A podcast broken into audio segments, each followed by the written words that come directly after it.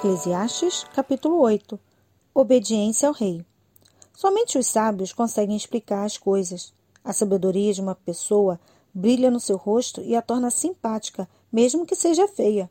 Obedeça às ordens do rei, porque você, na presença de Deus, jurou ser fiel a ele. O rei pode fazer tudo o que quiser. Não tenha pressa em sair da presença dele e não insista em fazer uma coisa errada. O rei age com autoridade e ninguém pode reclamar do que ele faz. Enquanto você obedecer às ordens dele, nenhum mal lhe acontecerá. A pessoa que tem sabedoria sabe como e quando agir. Existe um tempo certo e um modo certo de fazer cada coisa. Mas o nosso grande problema é que não sabemos o que vai acontecer amanhã e não há ninguém que possa nos contar. Ninguém pode dominar o vento, nem segurá-lo. Assim também, ninguém pode evitar a morte, nem deixá-la para outro dia. Nós temos de enfrentar essa batalha e não há jeito de escapar.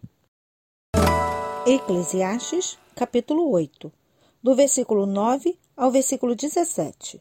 Os bons e os maus. Eu vi tudo isso quando pensei nas coisas que acontecem neste mundo. Houve um tempo em que alguns tinham o poder e outros sofriam, dominados por eles. Eu vi o sepultamento de pessoas mais, na volta do cemitério, notei que eram elogiadas, e isso na mesma cidade onde haviam feito o mal. Isso também é ilusão. Por que será que as pessoas cometem crimes com tanta facilidade? É porque os, os criminosos não são castigados logo.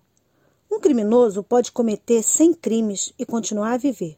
Sim, eu sei que dizem: se você temer a Deus, tudo lhe correrá bem. Mas não correrá bem para os maus. A vida deles passa como uma sombra. Morrerão jovens porque não temem a Deus.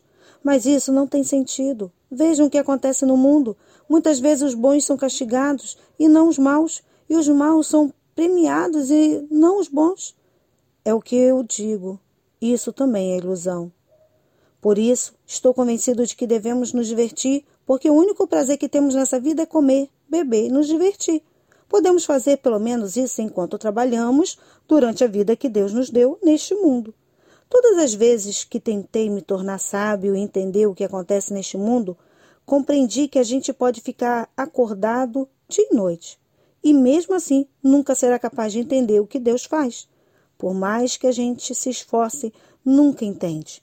Os sábios podem dizer que conseguem compreender, mas na verdade eles também não entendem.